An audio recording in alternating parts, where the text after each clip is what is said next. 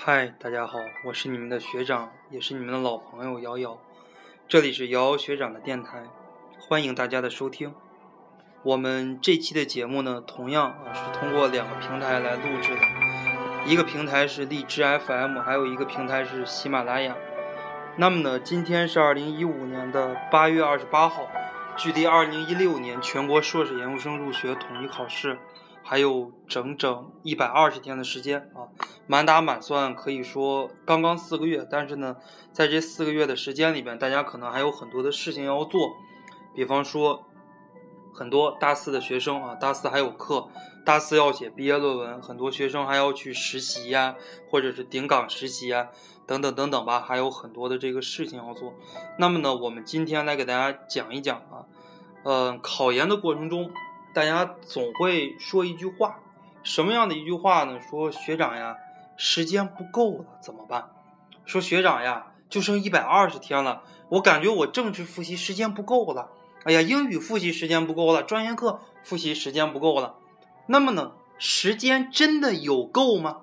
我都会反问学生这样一句。当然，很多学生可能悟性不太好，说学长，你说这句话是什么意思呀？什么叫真的有够吗？我说的是什么意思呢？是这样的一个意思：你从小到大，从小学到初中到高中到大学，考前你都会觉得时间不够。别说现在距离考考研还有一百二十天，我给你一千二百天，给你一万两千天，让你去复习，怎么样的？当然一万两千天时间太长了，三四十年，即使快到了考前，给你再长的时间去复习，你都会得出来一个结论，啊，说学长呀，我时间不够了，对吧？我们从高一开始不好好学习，到了高三，哎呀，觉得复习时间不够了。从大三开始复习考研，到了大四，哎呀，眼瞅了还有一百多天要考研，哎呀，学长呀，考研复习时间不够了，怎么办？那么呢，即使是我每年带的考第一名的学生，考前也会跟我说，哎呀，学长呀，我这个复习不进去了，我考研时间不够了。那么呢，够与不够，大家都是同样的时间。你跟我说，学长，我的考研时间不够了，我说怎么办呀？一块钱一分钟吧。你给学长一百块钱，学长卖给你一百分钟，学长能这样吗？一寸光阴一寸金，寸金难买寸光阴。这个时间过去了，它就是过去了。你跟我在这抱怨，学长时间不够了，几秒钟或者几分钟或者是一两个小时的时间就过去了，你再懊恼一下，可能几天的时间就过去了。那么呢，我们这期节目就跟大家来讲一个问题啊，考研那些事儿，暑期特别节目，擒贼擒王。啊，擒贼先擒王。我们说古代啊，中国自古，我们讲兵家啊，都是有这样的一个战术。怎么样呢？就是擒贼先擒王啊，先把这一个军队首领给拿下。然后呢，你比方说《封神》《封神演义》里边啊，这个呃秦叔宝，然后他们呢一开始没多少个人啊，就几十个人。怎么样呢？哎，他们就觉得呀，我几十个人去打几千个人，我肯定是打不过。虽然我们都是英雄好汉，于是呢，秦叔宝他们想了一招，怎么样呢？上去以后，这些虾兵蟹将，你打我，我不理你。我上去之后，我先把你的统帅咔，脑袋给你砍到底下，然后说一句啊，你们的首领已经被我们拿下了啊。于是啊，你们就俯首称臣吧。于是呢，这些人啊就归降了。秦叔宝他们啊，就归归降了程咬金他们。于是呢，一批绿林好汉，哎，他的势力逐渐的扩大。他得意就得益于一个擒贼先擒王。那么呢，今天距离考研还有整整一百二十天的时间，在这样的一个时间段里边，你的时间不够，你要知道，你的对手也不是血肉之躯啊，你的对手呢，他也是一般的人。你的时间不够，你的对手呢，他的时间肯定也不够，他不比你多长这个三头六臂，人家一天二十四个小时，你一天也二十四个小时，人家也不比你多一个小时，多两个小时。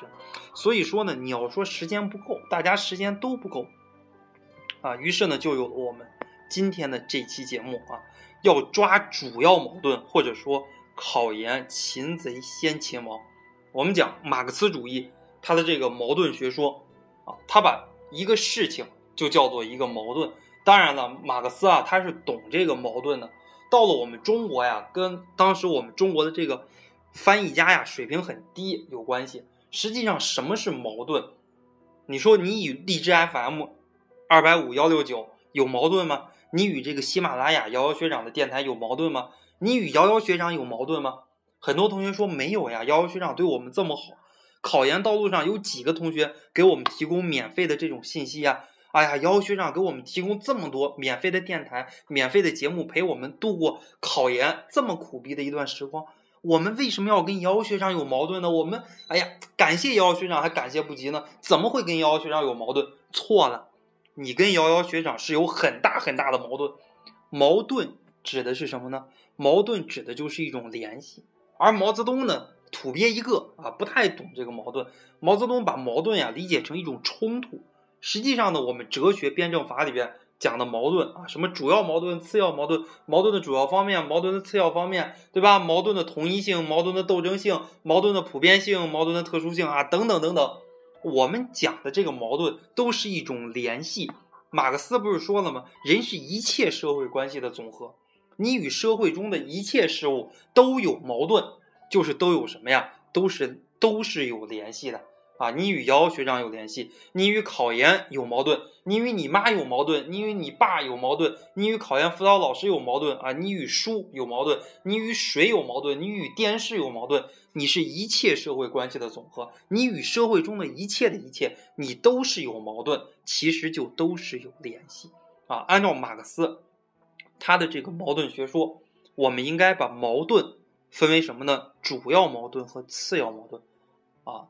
什么是主要矛盾呢？在考研中呀，尤其是到了九月之后，眼瞅的还有两三天就到九月了。在九月之后，什么是主要矛盾呢？你的专业课是主要矛盾。什么是次要矛盾呢？你的公共课是次要矛盾。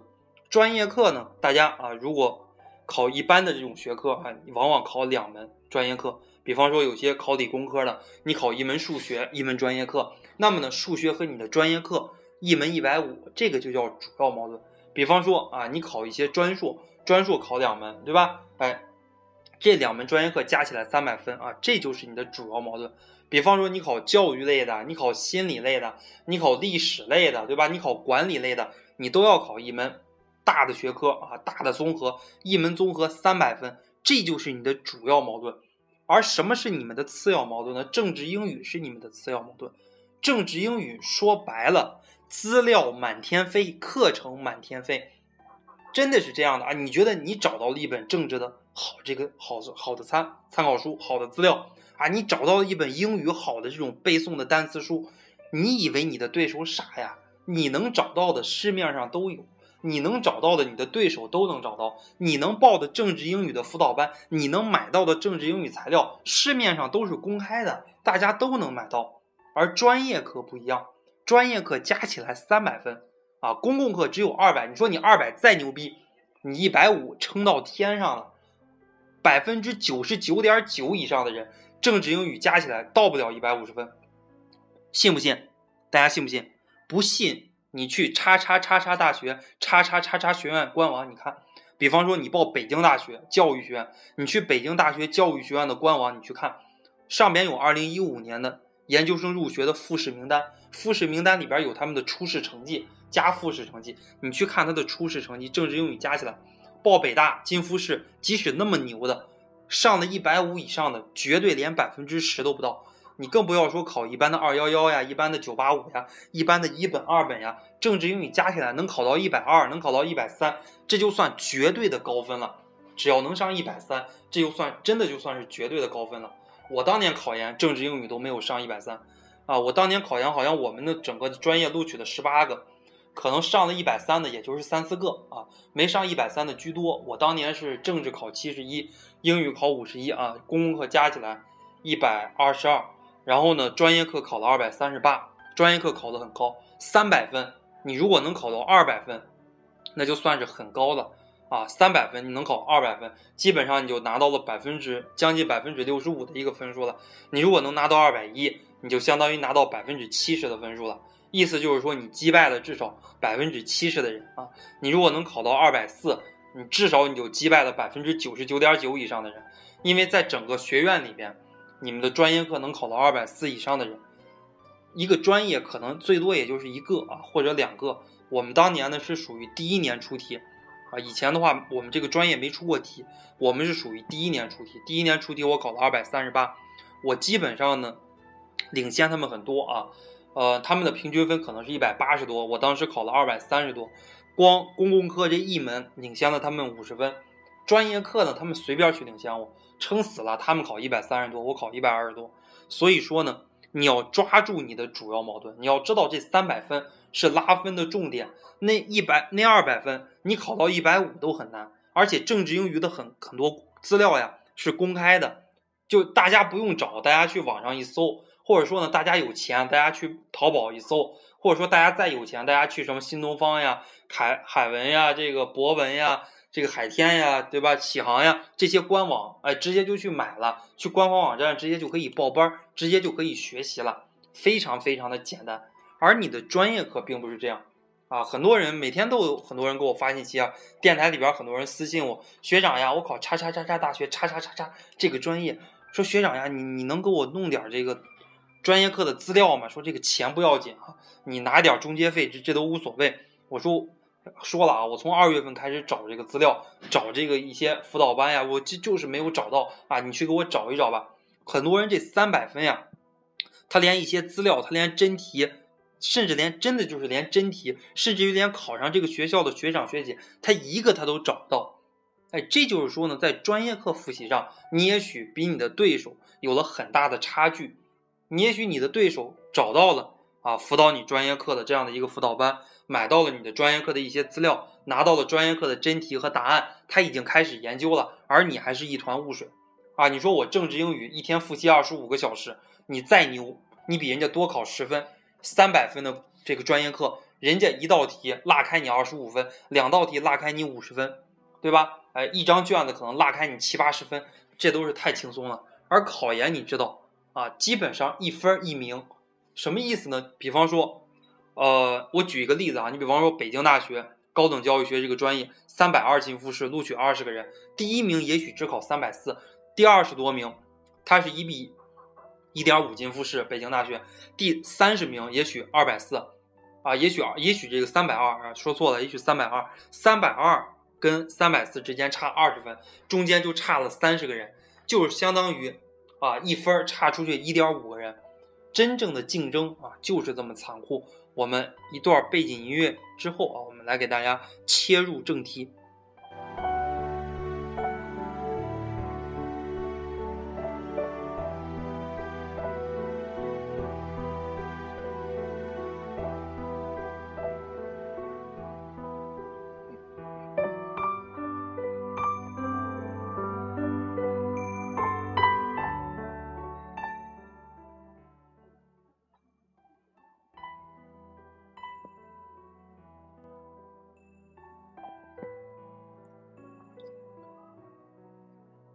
啊，我们继续来说。我们说，如果你方向错了，那么呢，离成功就越来越远了。我记得，这是我考研之后那一年的一道英语作文题目，应该是二零一四年吧，一道英语作文题目，对吧？说这个选择啊，比努力更重要。你如果方向错了，你越努力，离成功越远。你如果方向对了，在考研的道路上也是一样啊，你稍微努力一些，也许你就成功了。这是我们讲到的一个啊专业为王。我给大家讲一个故事啊，或者说举一个例子。我带的一个学生啊，这也考上了湖南师大的一个学生啊。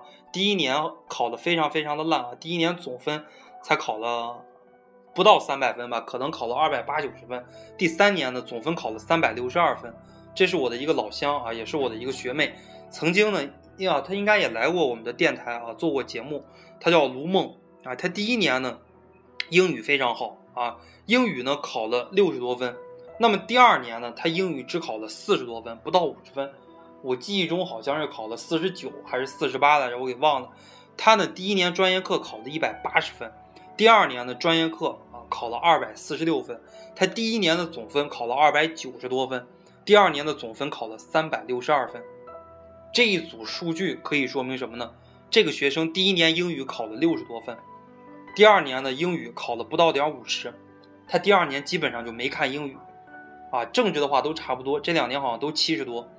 第一年呢，他的专业课考了一百八，第二年他的专业课考了二百四十六，意意味着什么呢？意味着他的这个总分呀，他提高了六十六分。第一年考一百八，第二年考二百四十六，这六十六分之间可能就落出来四五百号人了，啊，基本上就是，啊，一分在专业课里边能落出七八个人去啊。他尤其是集中在一百八到二百二之间，几乎所有的人都集中在一百八到二百二之间。那么呢，你考二百四十六，你基本上呢就落出来百分之九十九点九九的人了，基本上在整个学院里边就没有比你分高的了。那么呢，第一年总分啊二百九十多，第二年总分三百六十多，考的也是考的第一名啊，专业第一，总分好像考的第三还是第四啊，具体我给忘了，反正是前五，应该没有太大的问题的话，可以拿到一等奖学金，啊，一等奖学金的这个奖励啊也是非常的丰厚，基本上是一万二到一万六啊，一万二到一万六一年，每年还要加上助学金六千，基本上呢每年就可以拿到两万块钱左右了。他的成功呢，主要也是成功在这个专业课，包括学长当年考研啊，成功的话，主要也是成功在专业课。政治英语跟别人之间啊，可以说没有什么优势，甚至于呢有那么一点点劣势。但是呢，专业课一门啊，大家基本上都是跨考，基本上都是没有什么经验。尤其是文科来讲，理工科的话我没有考过，我还不是特别的清楚啊。尤其是文科来讲。文科的话，基本上所有的人都是跨考。你说啊，学长，人家那个本学校的考本学校的研究生，学长人家不跨考怎么办？学长跟你讲，他不跨考的往往没有跨考的这个分数要高。为什么呢？因为他是有一种天然的优越感，他觉得啊，我是本专业的，我没有跨考，对吧？我我本专业的考本专业，我有一种优越感，我不用投入的时间太多，我在专业课上，我在公共课上投入的时间多一点就行了。结果当一下。没考上，为什么呢？因为大家都是跨考，大家都知道，哎呀，公共课的话，我复习一下就行了。我的专业课，人家学了四年，我三个月，我四个月的时间，我能赶上人家吗？我能赶超人家吗？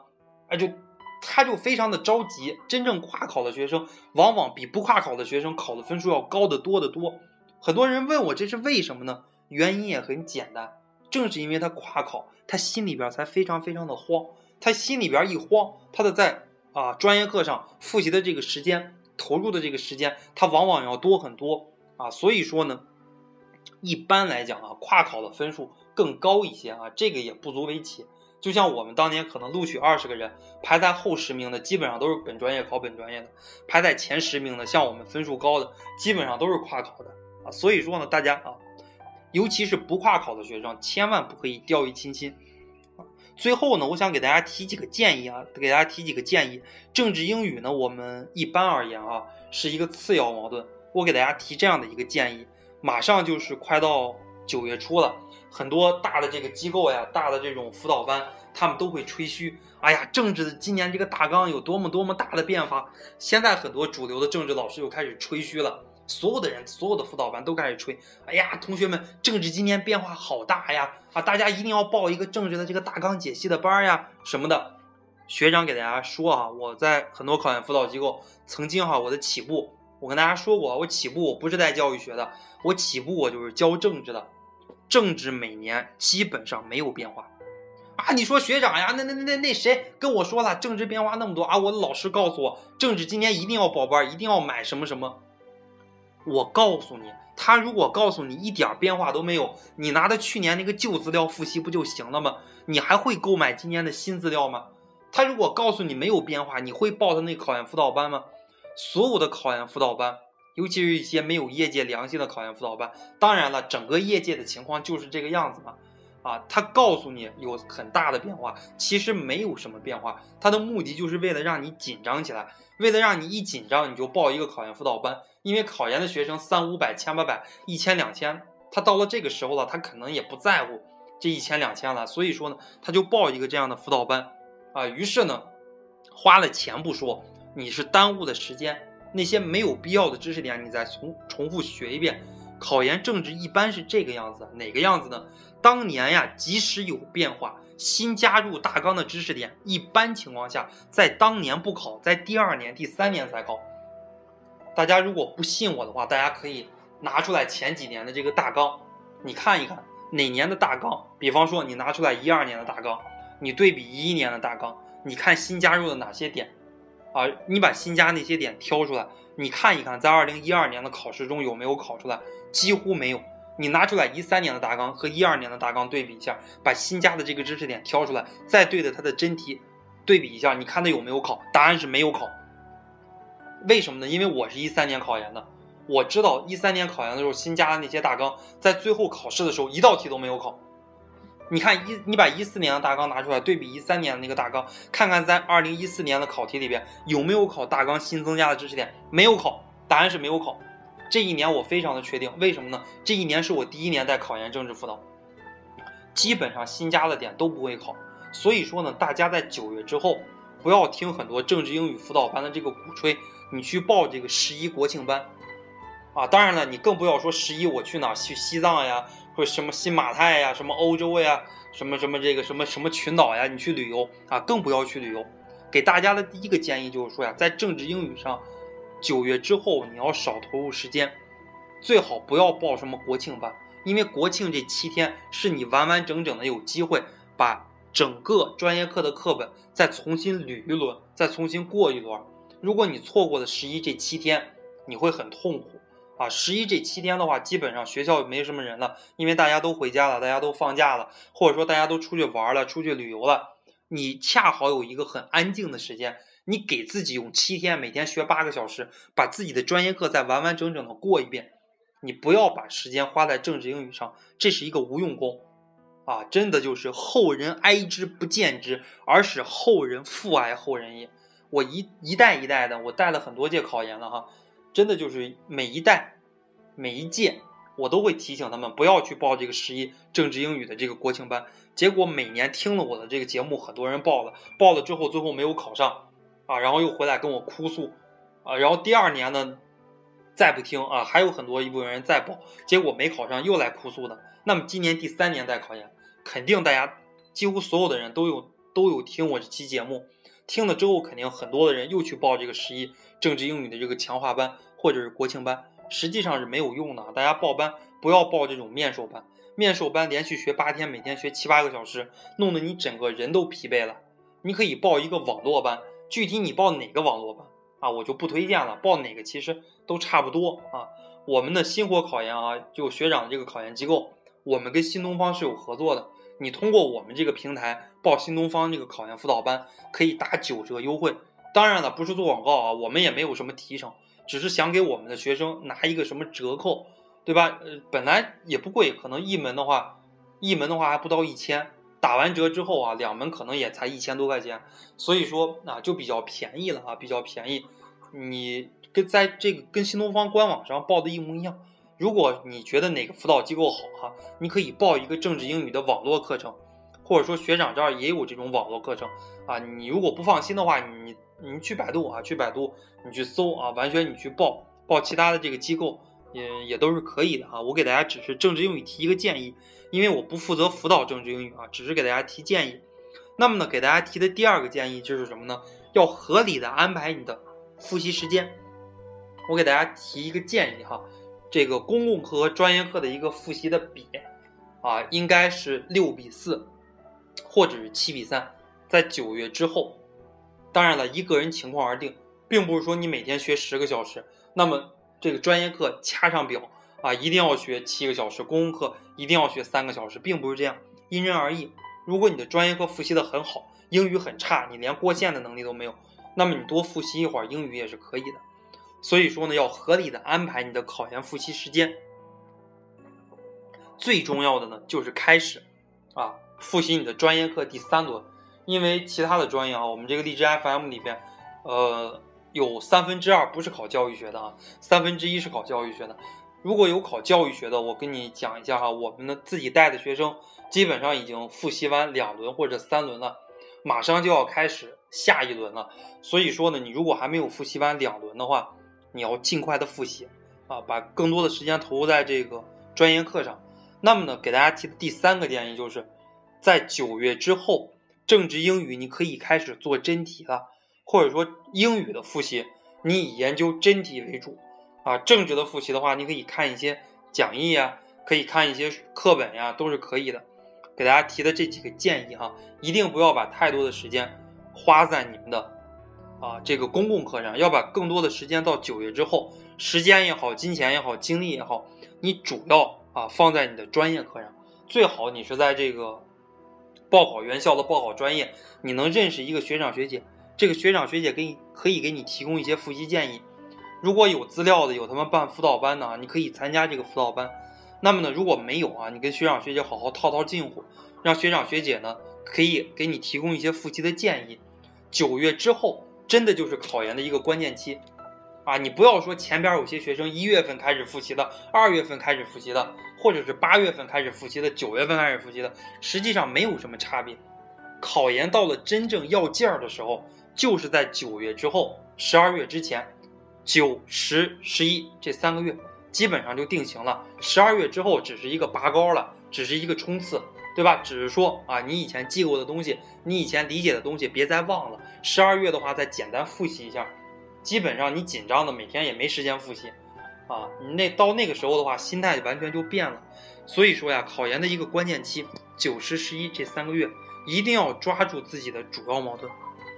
好了，我们这一期的节目啊，我们这一期的节目就给大家录到这儿啊，希望大家听完之后啊，给学长点赞啊，学长给大家录这期节目，确实也很不容易啊，这这已经是七点了啊，这已经是二零一五年的。八月二十八号晚上七点了，学长是连续坐了两天火车从长沙赶到这儿，大家可以听到我嗓子都已经哭瞎了。我自己的导师肝癌晚期去世了，但是呢，正如我们的作家宗璞所说的，花和人都有各种各样的不幸，但是生命的长河是无止境的，对吧？不管谁死了也好，谁分手了也好，过去的事情终究就过去了。哭一鼻子之后，我们的人生还要继续。我的考研辅导还要继续，对吧？我的学业还要继续，不能因为任何人的失去或者离开，而我们放弃了前进的脚步。也给大家在考研的道路上打打气，啊！如果你真的遇到了什么非常痛苦的事情，哭一鼻子啊，哭一鼻子就完事儿了啊，就不要想太多的事情。奋斗还是我们青春的一个主旋律。谢谢大家，也希望以我的事情来激励大家。祝大家复习安好，拜拜。